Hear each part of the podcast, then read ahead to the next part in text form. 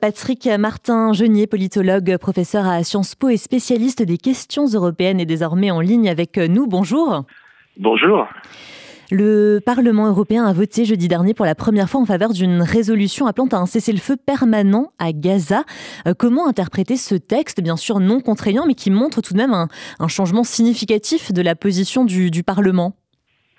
Oui, c'est quand même une résolution qui est très favorable euh, à Israël et à son peuple, hein, comme c'est écrit dans cette résolution, euh, puisque c'est à l'issue d'un débat très important, mais aussi à l'issue d'un amendement qui avait été posé, déposé par le Parti populaire européen, que cette résolution a été votée, euh, qui réclame effectivement un cessez-le-feu immédiat, mais à condition que la libération des otages intervienne sans délai et sans condition, d'une part, et d'autre part, que l'organisation terroriste Hamas soit détruite et annihilée, démantelée.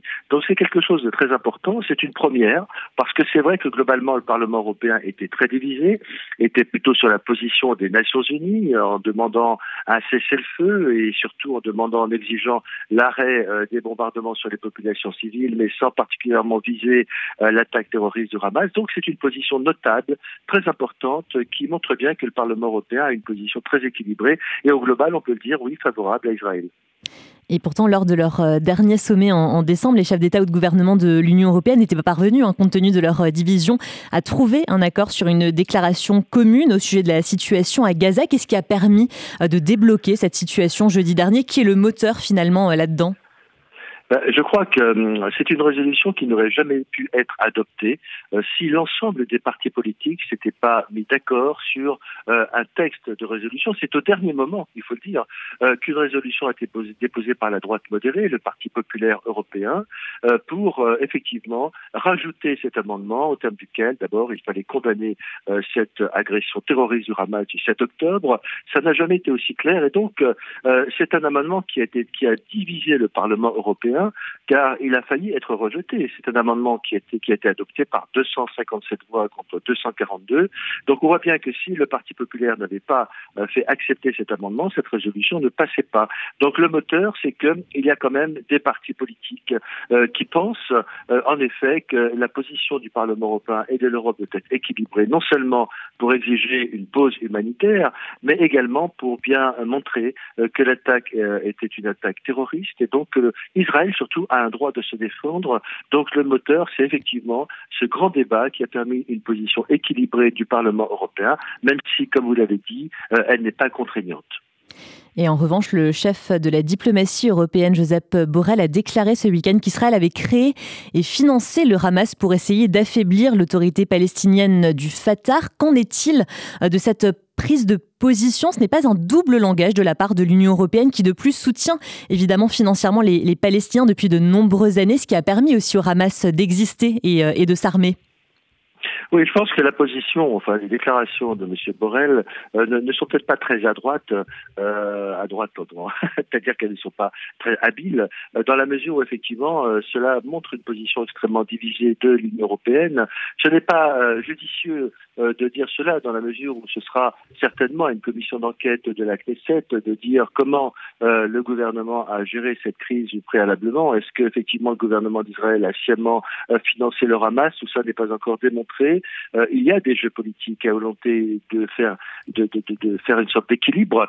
Euh, la volonté, je pense, d'Israël était surtout de protéger euh, le pays, mais peut-être effectivement on est allé trop loin dans donc le, disons le dialogue avec le Hamas qui n'aurait pas dû avoir lieu. Mais ça, c'est une commission d'enquête de la Knesset qui le décidera. Il y a des débats d'ailleurs au sein de la société israélienne, au sein du gouvernement, mais en effet, c'est une position qui est un peu délicate, en ce sens aussi que l'Union européenne devrait avoir une, sens, euh, une sorte d'autocritique euh, dans le sens où effectivement la Commission européenne, l'Europe a considérablement financé l'autorité palestinienne et on sait aussi qu'une partie de ces fonds a été détournée vers le Hamas. Donc il y a une sorte de responsabilité collective et je crois que euh, M. Morel effectivement ferait bien d'être plus prudent dans ses propos et je crois que la résolution du Parlement européen c'est tout à l'honneur de l'Union européenne car elle était nettement plus équilibrée et montre effectivement qu'à l'avenir, eh bien si on doit financer l'autorité palestinienne, il faudra être bien plus prudent sur le, le, financement, sur disons ce, ce, ce type d'organisation que qu'on finance, et surtout exiger peut-être en effet plus de transparence dans l'utilisation des fonds de l'Union européenne. Et quels moyens existe-t-il d'ailleurs, s'il en existe, hein, pour l'Union européenne de vérifier vraiment euh, que l'argent envoyé et l'aide humanitaire va bien aux, civils et pas aux terroristes du Hamas? Bah, Ça, c'est la grande difficulté. Euh, il peut y avoir euh, comme on le fait dans les pays en voie de développement, euh, des organismes qui sont chargés de distribuer l'argent euh, pour voir si on est certain que cet argent n'est pas détourné, mais c'est extrêmement difficile de le faire, euh, sachant, sachant que c'est l'autorité palestinienne qui, est, qui reçoit ces fonds. Il faut effectivement se donner des, des outils qui peuvent être des, des structures de l'Union européenne, des banques de financement qui pourraient être installées donc à, auprès de l'autorité palestinienne, des inspecteurs de l'Union européenne euh, pour s'assurer que les fonds ne sont pas détournés vers le Hamas. Mais comme vous savez, je pense que le Hamas est de toute façon euh, condamné.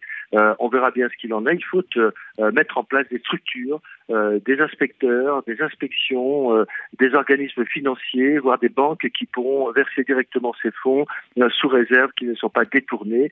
C'est quelque chose qui est très important, qui fait débat aujourd'hui au niveau de la Commission européenne.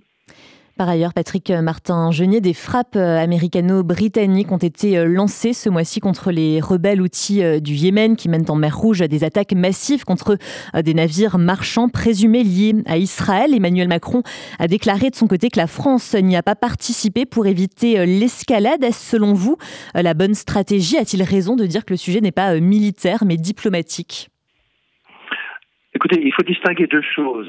L'aspect euh, purement interne du Yémen, car on sait que les Houthis eh bien, détiennent un tiers du territoire du Yémen et sont en conflit avec le pouvoir central.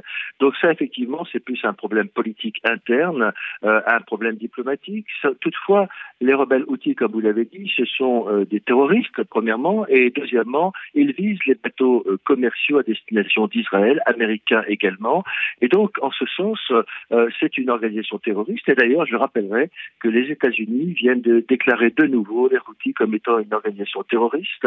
Donc, s'agissant euh, de la protection euh, du trafic commercial euh, au sein de la mer Rouge, je crois que c'est très, très, très important que les Américains, les Britanniques contribuent à la sécurité de la mer Rouge. Je crois que s'agissant de la France, ce serait peut-être effectivement quelque chose d'important qu'ils contribuent à cette sécurité, même si, évidemment, la diplomatie est toujours importante, mais pour les problèmes internes au Yémen, dont on n'a pas à se mêler, mais la sécurité euh, du trafic commercial en mer Rouge, ça concerne tous les États et surtout, euh, naturellement, la protection des navires qui circulent.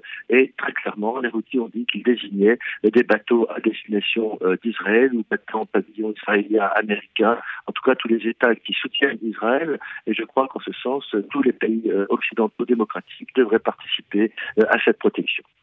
Merci beaucoup Patrick euh, Martin Genier d'avoir été en ligne ce matin avec nous. Je le rappelle, vous êtes politologue, professeur à Sciences Po et spécialiste des questions européennes. Très bonne journée à vous.